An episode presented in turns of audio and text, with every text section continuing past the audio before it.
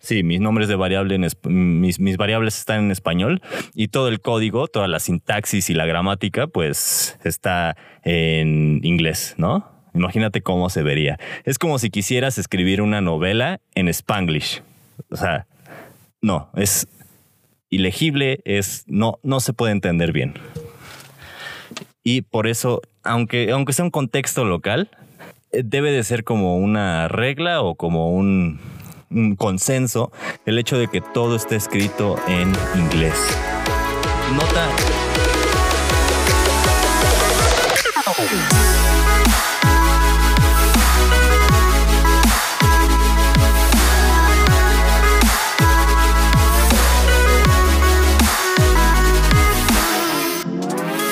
Hola, ¿qué tal? ¿Cómo estás? Espero que estés pasando un excelente domingo, descansando y o el día en el que estés escuchando esta transmisión, pero espero que sea un domingo, ya que eh, van a ser los días, domingo, en los, días en los que suba esta transmisión, este podcast, los episodios de este podcast, y pues espero que los escuches el mismo día.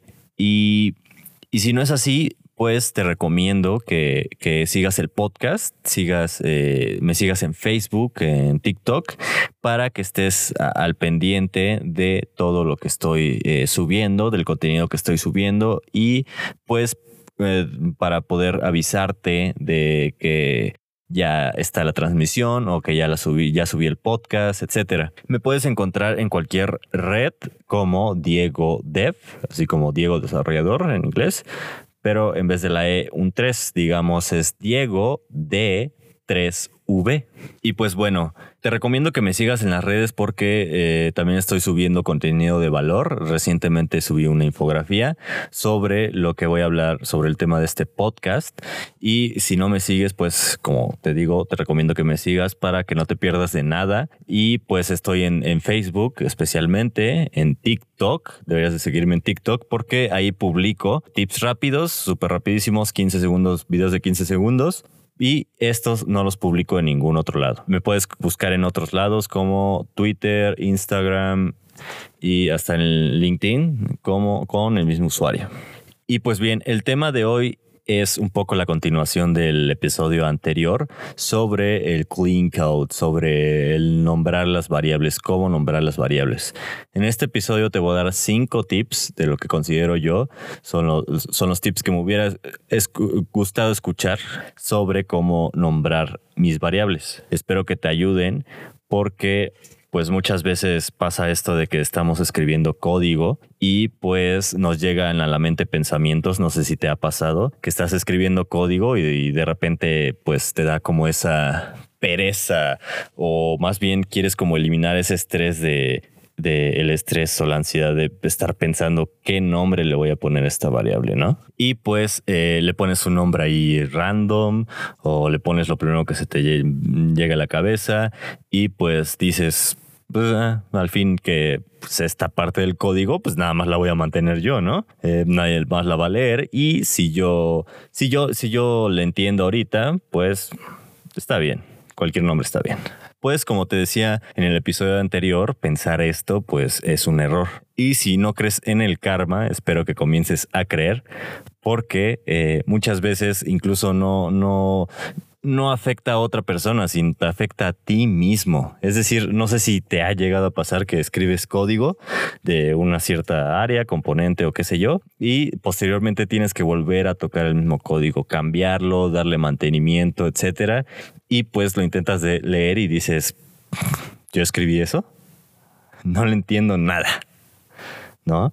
No sé si te ha llegado a pasar. Y pues hay muchos casos referentes a sobre el nombre de las variables y pues siempre hay que tratar de mantener nuestro código lo más entendible posible. Y pues bueno, eh, quiero comenzar rápidamente para no alargar el, podcast sobre eh, estos cinco tips y pues comienzo con el primero, que es, probablemente no te va a gustar, nombra, más bien no solamente las variables, escribe todo tu código en inglés. Escribe el nombre de las variables en inglés. Recientemente me hicieron un comentario cuando publiqué eh, este tip en la infografía que te menciono y me dijeron que pues en realidad es más de contexto, ¿no? Pues si estoy escribiendo un programa local, un programa aquí nacional, digamos, pues no, no, no, no aplica, ¿no? Eh, es referente al contexto. Esto es totalmente un error. Otra que me dicen que he escuchado es por qué nos tienen que, dominar, ¿no? Porque tienen que dominar el habla inglesa. Eh, yo, yo, yo hablo español, escribo español y pues mis variables son en español. Error, otro gravísimo error. En serio te aconsejo que dejes todo esto atrás, dejes todo este ego atrás y escribas tus nombres de variables en inglés.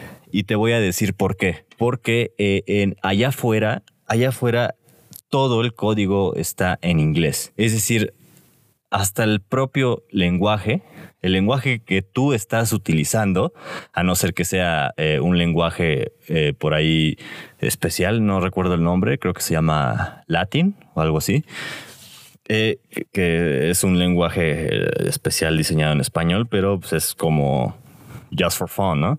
Un lenguaje que pues, no se utiliza en el área profesional. Y pues si estás programando profesionalmente, seguramente ocupas algo como C Sharp, C, eh, Java, JavaScript, eh, etcétera, no sé, HTML, XML, todos los sublenguajes, metalenguajes, metalenguajes de marcado, lenguajes de programación, etcétera. O sea, lo que quiero decir es, eh, si estás utilizando algunos de estos lenguajes, Python, no sé, los más utilizados, estás escribiendo código en inglés. Y pues imagínate cómo se vería tu código o, qué tan inentendible se volvería si mezclas por ahí idiomas, ¿no? Sí, mis nombres de mis, mis, variables están en español y todo el código, toda la sintaxis y la gramática, pues está en inglés, ¿no? Imagínate cómo se vería. Es como si quisieras escribir una novela en spanglish. O sea, no, es ilegible, es, no, no se puede entender bien. Y por eso, aunque, aunque sea un contexto local, eh, debe de ser como una regla o como un, un consenso el hecho de que todo esté escrito en inglés. Nota especial para estudiantes. Seguramente tu maestro te va a reprobar si quieres seguir esto. En estos casos, pues te digo que para salvar tu calificación, pues, pues ya que escribe en español, ¿no? Pero toma en cuenta que profesionalmente esto no va a pasar. Tip número 2. Ya te lo había mencionado en el episodio anterior. Y este es no abrevies. No abrevies tus nombres de variables. No quieras ahorrarte palabras, líneas, espacio, qué sé yo, tu, editor de código no se va a romper porque utilices un nombre de variable de más de 10 caracteres, de más de 5 caracteres. Es decir, no quieras terminar con nombres de variables como full the o algo así. Sí, es una referencia a un programa, a una película animada pero bueno, es para que me entiendas un poco, ¿no? Eh, muchas veces eh, queremos al principio y muy, mucho cuando estamos empezando en esto, si ya eres un poco avanzado, ya llevas cierta, cierta experiencia, pues recordarás que al inicio pues mucho es de querer abreviar, ¿no? Ahorrarte palabras, ahorrarte sintaxis, ahorrarte todo lo que puedas, ¿no? Se tiene como esta, esta creencia de que mientras menos líneas de código, mientras menos líneas, logs, menos, mientras, mientras menos logs haya, el código es mejor. Pues no. No, no es totalmente cierto. Y pues, eh, en resumen, no abrevies, no, no, no quieras abreviar tus variables, ponlas completas, ponles el nombre completo, ponen lo que significa y pues solo te diría que como excepción, y eso te lo dejo a tu consideración, porque hay veces donde sí hay que especificarlo, pero como te lo dije en mi video, hay excepciones y por ejemplo, excepciones, como te digo, en ciertos casos, es, son, lo de los contadores, la I y la J. La I y la J eh, se entiende universalmente que son contadores. O sea, si estás haciendo un for eh, clásico y o, de, de dos niveles, eh, por ejemplo, ya empiezas a utilizar eh, pues las matrices y tienes que utilizar un segundo contador que es la J y todo esto, se podría contar como una, como una excepción en ciertos casos, pero por ejemplo tu, tu variable sobre la que estás iterando debe de ser específica y decir pues qué contiene adentro, ¿no? Solo te diría que hay como unas excepciones y este podría ser una de ellas sobre eh, utilizar estos nombres largos, ¿no? Y no abreviar. Número 3. No agregues basura a tu código. ¿A qué me refiero con basura al código? Pues especialmente artículos, es decir, de, eh, no sé, por ejemplo, si vas a nombrar eh, una variable eh, componente, componente de, de, de cabecera, header component, no utiliza header component y no escribas the header component. Es decir, no, utilices eh, pues artículos, eh, no metas artículos en los nombres de las variables, no es muy necesario. Y pues otra cosa es el, que queremos tipar, queremos poner el tipado en el nombre de la variable. Eh, no sé si has llegado a escribir str para decir que la variable pues contiene una cadena, ¿no? Un string. O ARR para decir que la variable pues es un arreglo, ¿no? Eh, eh, o una N para number o qué sé yo. No es necesario, esto forma parte de basura eh, al nombre de las variables, porque pues los editores de código ya te dicen, te ayudan. Por ejemplo, si utilizas Visual Code, Visual Code tiene su IntelliSense que te dice pues ya qué, qué tipo de variable contiene, ¿no? Y pues ponerlo en el nombre es como, es como un pleonasmo.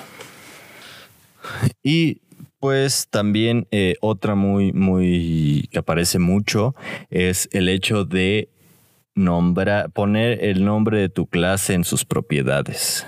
Por ejemplo, una muy clásica, eh, no sé, tu clase user, tu clase usuario, eh, no se tiene su dirección, no es necesario poner user address, user address como, como un como una propiedad, es decir, la palabra user en, en el property eh, address, en la propiedad eh, dirección, está de más no es necesario ya agregar porque eh, ya pertenece a una clase que te dice lo que es.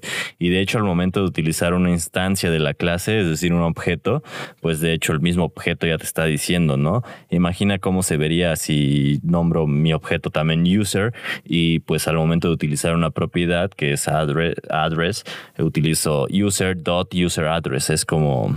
Eh, mm, pleonasmo, más pleonasmo. Entonces, eh, no, no agregues, eh, si, si, las propiedades, no, no agregues información que no es necesaria dentro de las propiedades de una clase. Cosas que tienen que ver con la clase, pues ya te lo está indicando, entonces no es necesario volverlo a agregar en sus propiedades. Número 4. No intentes ser gracioso. Sé profesional, no intentes eh, utilizar nombres de variables que hagan alusión a algo eh, simpático y que pues le quite totalmente el sentido o le quite totalmente el significado a la variable. Por ejemplo, si quieres eh, utilizar un método para eliminar, en vez de escribir delete o en vez de escribir erase o qué sé yo, estás tentado a, utilizar métodos graciosos como blow up, everything o no sé, qué sé yo, algún, alguna frase que quiere decir explota todo, ¿no? Explode everything o qué sé yo. Para tratar de ser gracioso eh, no es muy recomendable, eh, pierde totalmente el significado y pues si alguien no está familiarizado con esos términos, pues simplemente se confunde y no va a entender el código y se pierde totalmente el objetivo. No intentes ser gracioso y sé profesional. Deja los chistes para otras ocasiones. Por ejemplo, para los memes que publico. Si tienes unos muy buenos y quieres recomendarlos, son bienvenidos. Por cierto, me puedes también encontrar en Facebook Messenger.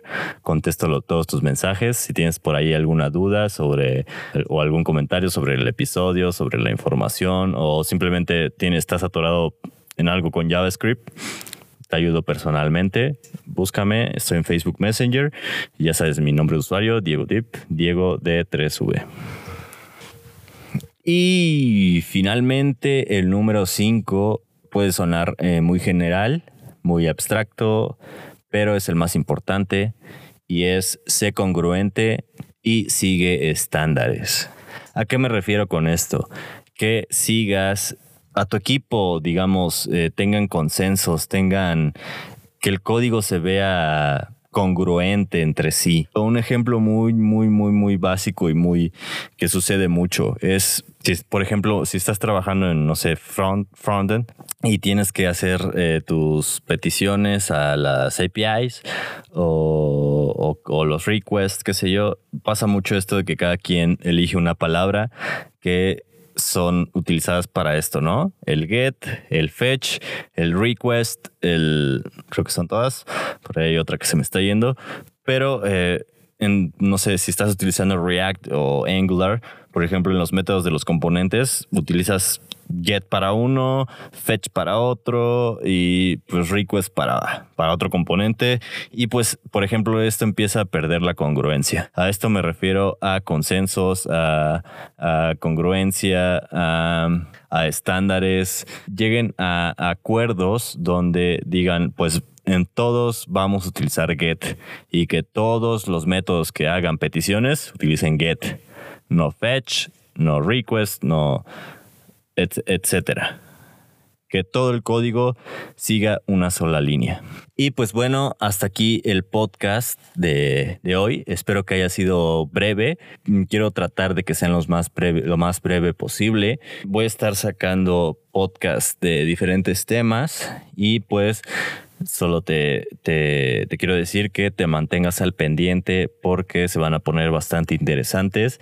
Y pues te dejo que sigas disfrutando tu domingo y gracias por escucharme, gracias por seguirme, te agradezco y recuerda cualquier duda que tengas puedes encontrarme en Facebook Messenger o en cualquier otra red social y pues excelente domingo, happy coding. Gracias.